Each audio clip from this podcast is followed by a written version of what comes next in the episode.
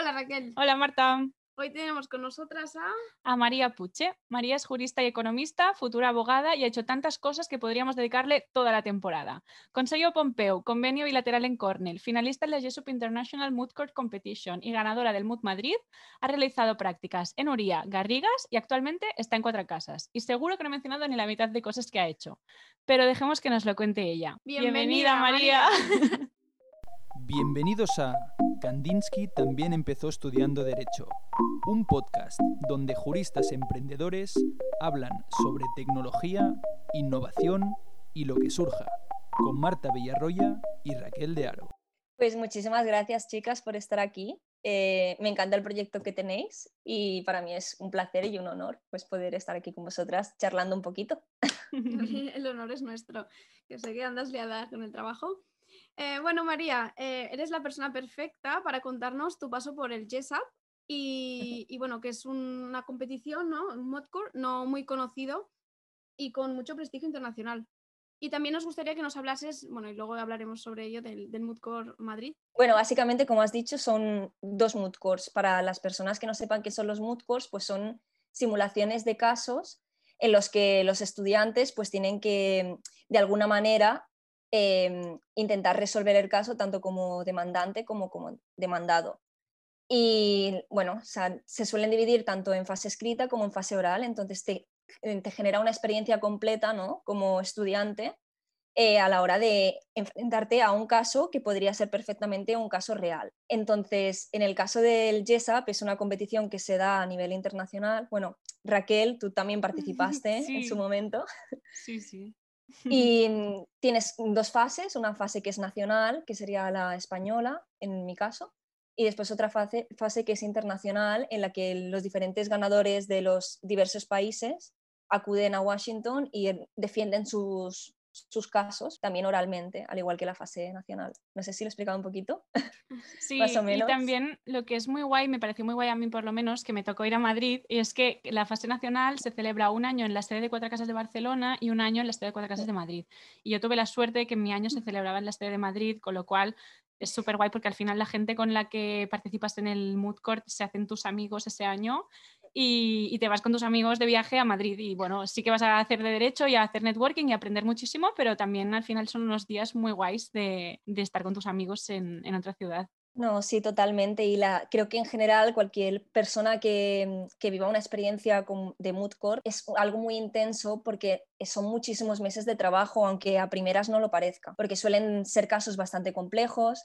En el caso del JESAP es sobre Derecho Internacional Público y en el caso del Mood Madrid también es más o menos igual, solo que en lugar de Derecho Internacional Público es sobre Derecho Internacional Privado. Eh, ¿Es también en inglés? Porque sí que el JESAP es en inglés, para que la gente lo sepa. ¿El Mood no, también? se trata de, de, uno de los pocos moods que tienen tanto que tienen prestigio internacional que es en castellano.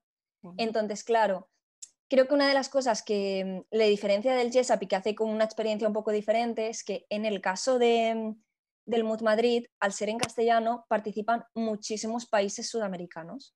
Entonces, claro, em, en el año en el que yo fui, que, que, en el que lo hice, que creo que fue 2018, 2018-2019, em, las cosas estaban bastante normales por aquel entonces y a lo mejor pues nos enfrentábamos a la Universidad Católica del Perú, eh, Chile, em, Panamá.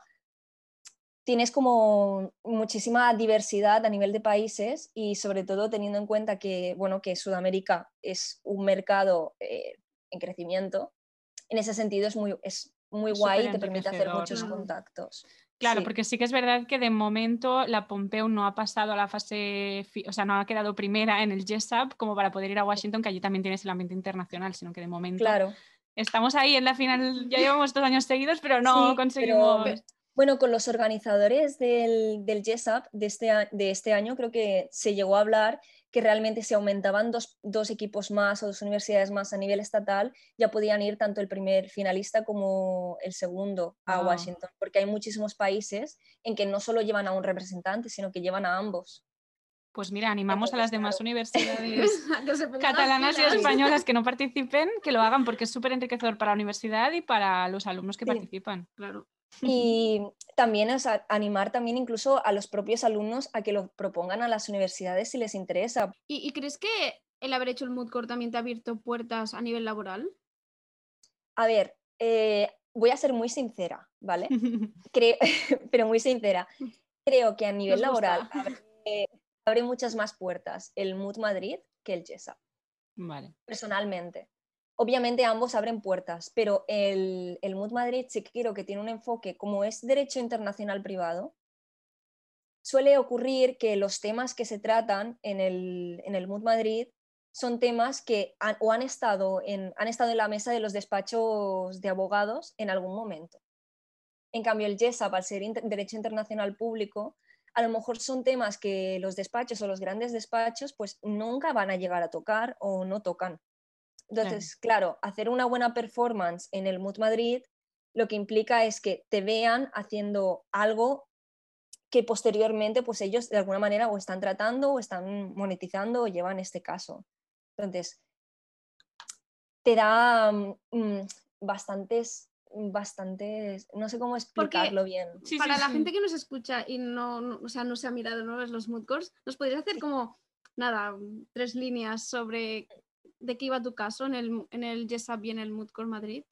Vale, eh, voy a empezar por el Mood, Madrid porque lo hice primero.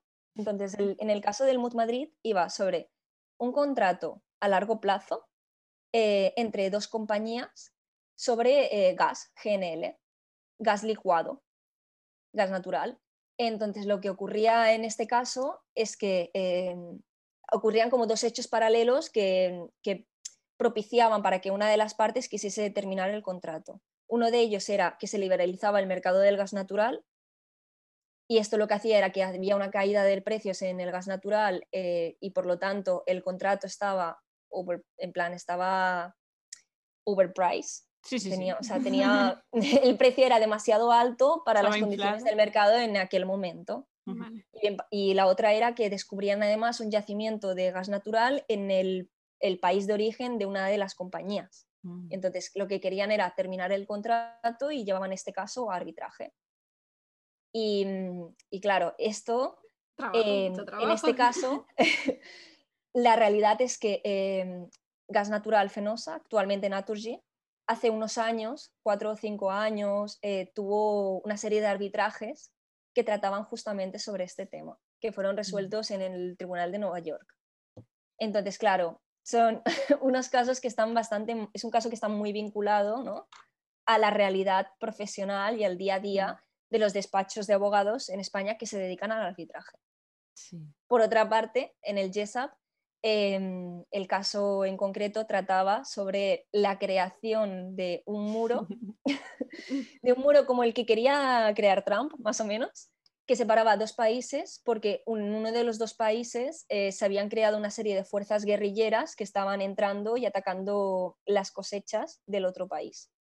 Y aparte de esto, bueno, se imponían una serie de, tarifas, de tasas sobre un producto que tenía un precio muy elevado, y después había una señora que era ministra de Defensa que había cometido crímenes de guerra, supuestamente. Entonces, claro, a nivel como el GESAP a veces cuando, cuando Raquel también me contaba su caso y pensaba, es que es como ciencia ficción, ¿no? Que puede pasar y se puede dar.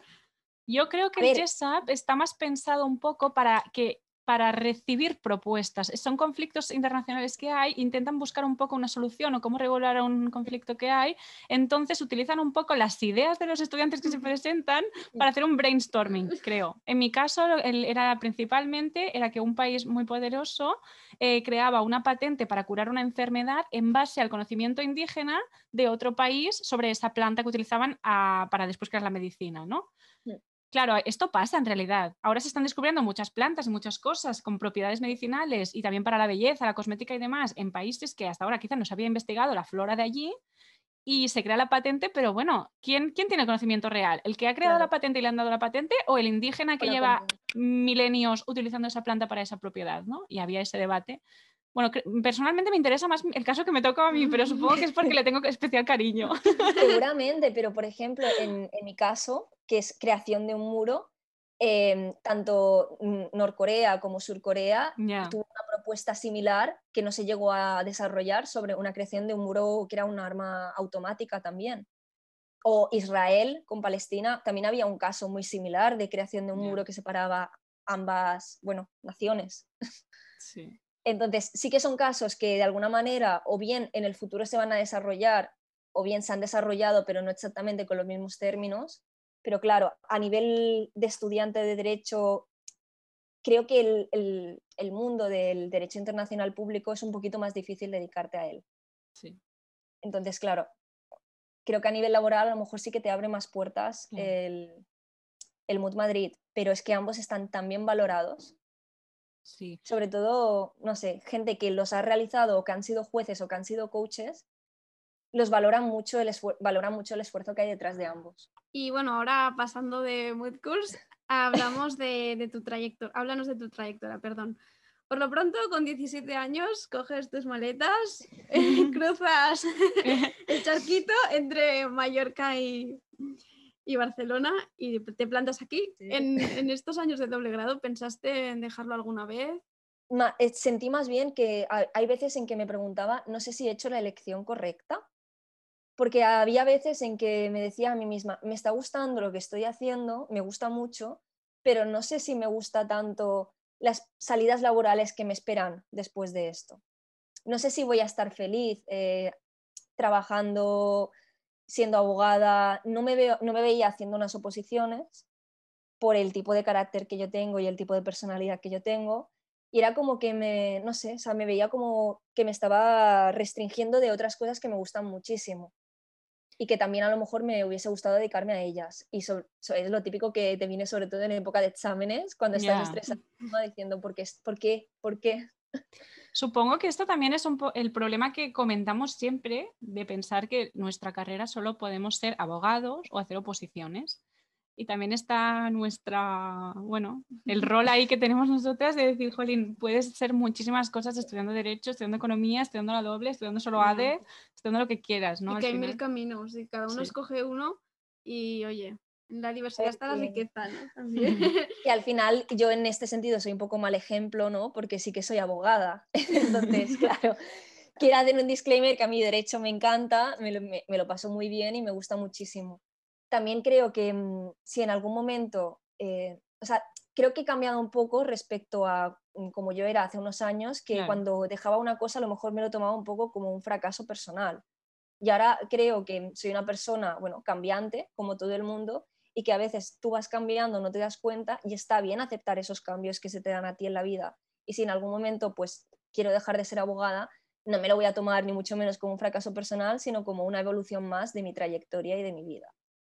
Y mm, que no creo, o sea, esto va a sonar un poco mal, pero no creo que tu trabajo tenga que ser tu pasión. Creo que te tiene que gustar tu, tu trabajo, pero creo que somos personas mucho, o sea, mucho más completas, más allá del puesto de trabajo, lo que nosotros estemos haciendo. Que tenemos muchas facetas.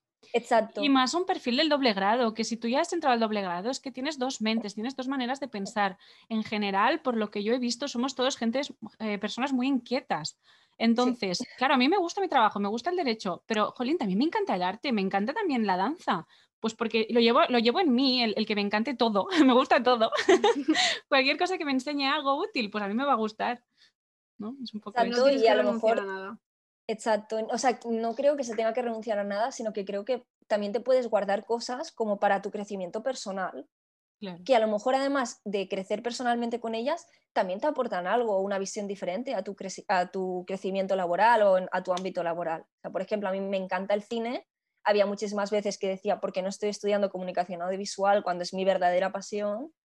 Y, y al final como que he encontrado una manera que ambas se compatibilizan, que es mi movimiento de desconexión es gracias al, al cine ¿no? o al, al, arte y laboralmente pues también te aportan visiones o maneras de pensar diferentes o relacionas otros conceptos o por ejemplo gracias al cine tengo un bagaje cultural que después cuando veo un caso, pues pienso, a lo mejor podría plantear problemas por aquí.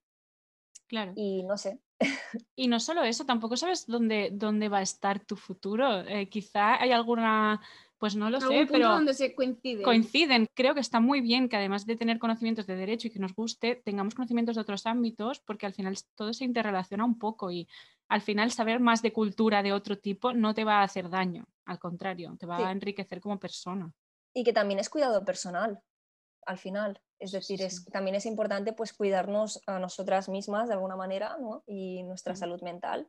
Y creo que intentar lograr ese equilibrio entre la vida personal y la vida profesional, no sé. Totalmente. Y yendo un poco al tema de, que has estado trabajando en los tres despachos, bueno, más, uno de los, tres más conocidos, Uría, Garrigas y Cuatro Casas. Eh, ¿Has estado en el mismo departamento? Cuéntanos un poquito. He ido cambiando mucho de departamento, em, pero porque creo que es un poco lo que decía Raquel antes, que generalmente tenemos perfiles, ¿no? La gente que ha estudiado doble grado, que es bastante, somos personas bastante inquietas y que nos gustan muchas cosas. Y yo estaba en un momento en que quería probar ¿no? diversos ámbitos y ver qué me gustaba.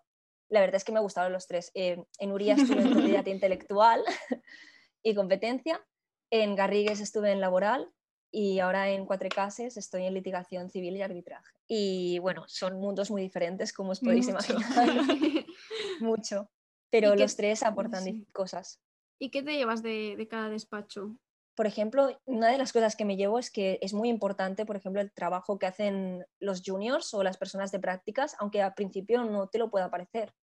Es decir, una búsqueda de jurisprudencia puede ser que toda la demanda se acabe sustentando en uno de los casos que encuentra esa persona que tú tienes trabajando de prácticas. Y creo que, bueno, que a lo mejor es algo que es, como experiencia para vivirla es muy bonita, creo. Desde aquí mandamos un abrazo a todos aquellos estudiantes, de estudiantes en prácticas buscando jurisprudencia. Sí, sí, parece que no, pero de verdad que es importante. Bueno, yo aún estoy, aún estoy en la parte de buscar jurisprudencia. En general, ¿recomendarías hacer prácticas en un gran despacho, aunque luego no quieras ser abogado de gran despacho? Yo creo que sí. Y mm, que si no te gusta, que no pasa nada, que si tú quieres hacer cualquier otra cosa, que está bien. O sea, en mi caso, por ejemplo, eh, sí me ha gustado, como, como se ve por mi trayectoria, y estoy muy contenta y estoy muy a gusto. Pero hay personas pues, que tienen otras inquietudes y son total y absolutamente válidas. Y, y eso no las, no las hará menos profesionales ni menos buenas en su trabajo, sino simplemente... Que no es su pues, opción o su plan de vida. Son otras opciones. Em, también una cosa que, creo que es, mm, me gustaría comentar respecto a este tema un poco, es que hay veces... es que hay veces en que parece que desde nuestra, desde nuestra universidad se impulsa mucho ¿no? el optar por el camino del gran despacho, ¿no? Y se impulsa mucho el intentar hacer muchísimas cosas extra universitarias que estén muy relacionadas con el mundo laboral. Yo diría que si es algo que te interesa, por ejemplo, en mi caso, pues yo me gustaba mucho el derecho y quería dedicarme al derecho. Y por eso hice las prácticas tanto en Uría como en Garrigues, eh, bueno, como Cuatro Cases. Ahora Cuatro Cases ya sí que es más, bueno, es un contrato laboral, pero ya me entendéis. Em, pero hay otras personas que a lo mejor se han visto un poco más como presionadas, ¿no? Por hacer este tipo de, o sea, por intentar hacer este tipo de actividades extra. Yo les diría que si de verdad no te gusta, bueno, que si de verdad no te apetece, que no lo hagas, que no pasa nada. Que si en algún momento tú quieres hacer unas prácticas extracurriculares en la carrera, que las hagas, pero que no te tengas que sentir obligado a hacerlas. Que las hagas porque te apetece, porque crees que te va a aportar algo y porque quieres conocer ese mundo. Pero si en ese momento tú estás saturado con la carrera o estás saturado con otras mm, cosas de tu vida, que no sientas la presión ¿no? de tener que hacer solo para que salga en el currículum y, no fijarte en tu compañero, ¿no? sino pensar en qué quieres tú, porque cuando tú acabes la carrera serás solo tú, no habrá nadie más. Exacto. Y... estar contento con las decisiones que has hecho, de alguna manera. Bueno, y vamos a hablar un poco del papel de la mujer, si te parece, en todos estos ámbitos, tanto en la carrera eh, como en los mood courts, en el despacho y en general en la vida. o sea, decir aquí un poco el papel de la mujer en la actualidad. vale, vale. Mm, se habla bueno, poco. se habla poco de ello y además es que eh, es curioso porque estudian más mujeres que hombres la carrera de Derecho. pero después, a simple vista, ya digo, no quiero generalizar, pero parece como que hay más hombres socios de despacho, más hombres profesores de universidad, más hombres, bueno, esto no es que parezca, es que es así, más hombres en el Tribunal Supremo y demás. Yo creo que los números están ahí. Entonces, tampoco se puede negar lo evidente. También creo que depende un poco del despacho y de la política que tenga el despacho, en el caso de los despachos grandes. Es decir, por ejemplo, en Cuatro Cases sí que hay bastantes socias y que, bueno, que son muy cracks, muy, muy, muy cracks. Pero, pero bueno, creo que aún así toda la visibilidad que se esté dando a estas eh, mujeres que se están dedicando al derecho, ya bien sean como juezas, como catedráticas, como profesoras, eh, o como abogadas por su cuenta o en un gran despacho, creo que es poca. Entonces, sí, es decir, es un creo que no es lo mismo ser hombre que mujer en el mundo legal, pero es que tampoco sé en qué ámbito sí que, sí que es igual. A veces hablamos de que puede, puede ser también una cosa generacional, ¿no? Que hace unos años la mujer tampoco llegaba, no tenía el acceso a, a la profesión y llegar a ser socia, pues porque le correspondía otro, otro papel ¿no? dentro de la familia, de la sociedad.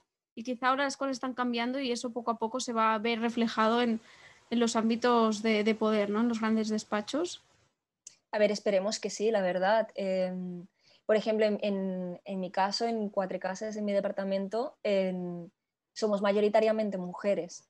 Es un departamento muy feminizado y también los socios, pues hay varias mujeres. Entonces, sí que creo que va a cambiar y que creo que ya está cambiando. Y creo que es mm, una función que tienen los despachos y que están intentando pues, eh, coger este testigo de intentar que realmente haya una mayor compatibilidad entre la vida profesional y la vida personal. Claro, y que no siempre sea la mujer la que tenga que renunciar a su carrera profesional para, bueno, para dedicarse a la familia. Y mm. también yo creo que llevamos nosotras como mujeres un gran trabajo hecho, ¿no? De decir, oye, yo no tengo por qué renunciar, aunque hemos sido educadas, nos han llegado estos inputs de tú siempre debes, ¿no? Darlo todo por la familia. Y eso también nos honra y tenemos que estar orgullosas de decir, oye, no tengo por qué renunciar yo, ¿no? También hay más gente a mi alrededor y puedo pedir ayuda y seguir creciendo como profesional. Sí, además eh, creo que en el, al menos a mí personalmente, eh, lo que me pasa es que creo que me, fijo unos estándares de perfección a nivel laboral e incluso a veces a nivel personal que son inasumibles. Y creo que en parte a lo mejor es por cómo nos han educado. No sé si es una experiencia compartida, eh, pero creo que en general... En este podcast en este momento quizás sí. el perfeccionismo, que, o sea, lo que una mujer se exige a sí misma suele ser bastante bueno, unos estándares que a, veces pues que no pasa nada si no llegas, ¿no? También, o sea, tengo la, bueno, la esperanza de si nosotras ya estamos concienciadas de ello, intentar quitarnos un poco este peso que tenemos, ¿no? Y no sé hasta mm. qué punto, esto es, lo que decía, estos estándares de perfección nos los estamos exigiendo a nosotras mismas eh, más que, que, nos los exijan externamente. Totalmente. Es decir, no sí, quiero ir de víctima eh, tampoco, pero yo creo que estos estándares, no, o sea, no naces con esos estándares. Los estándares claro, se sí crean por varias vías.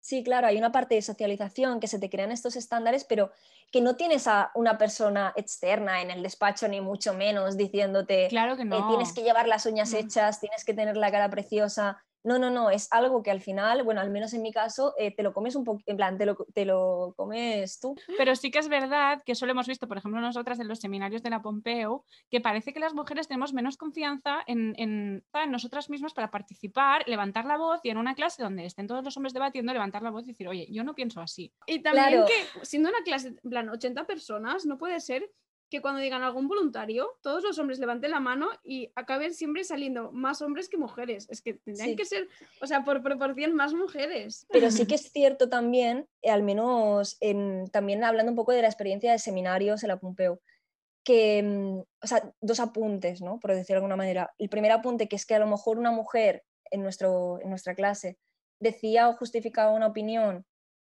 y como lo, a lo mejor por la manera en la que nos han educado, pues lo hacía un poco por lo vaginis, por decirlo de alguna manera, y después había muchas veces que había un chico que decía exactamente lo mismo y el profesor lo felicitaba. y esto, por ejemplo, en mi caso no pasaba porque soy una persona pues que mm, hablo bastante y soy bastante participativa en general y cuando digo las cosas pues las digo con una voz fuerte o expresándome con argumentos muy contundentes. Pero con otras personas, eh, con otras chicas de nuestra clase que a lo mejor eran un poquito más tímidas, yo lo notaba mucho y era algo que me daba mucha rabia. Y decía, pero ¿cómo no se está dando cuenta este señor que, que, que el chico pues que no ha dicho nada nuevo y no ha aportado nada? Sí, sí, por la seguridad al final, es que es eso. Sí. Saberte vender. y la segunda cosa es que, claro, que a lo mejor yo soy muy participativa, ¿no? Em, pero hay otros chicos a los que, se, que también participaban igual que yo y no se les ponía ese punto ¿no? de repelencia que a lo mejor a veces se me ha puesto o que yo he notado que se me ponía a mí, que seguramente no sea cierto y a lo mejor era algo mío mental, no lo sé.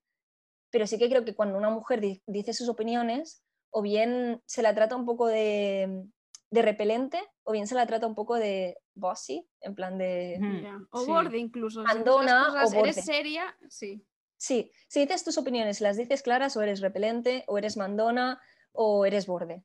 Y en cambio un chico que diga sus opiniones o participe igual que una mujer, es que es muy listo.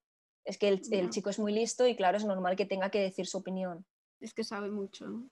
Sabe lo que dice. Pues pues no lo sé, pues a lo mejor no, ¿no? a ver, que pues a lo mejor también es repelente.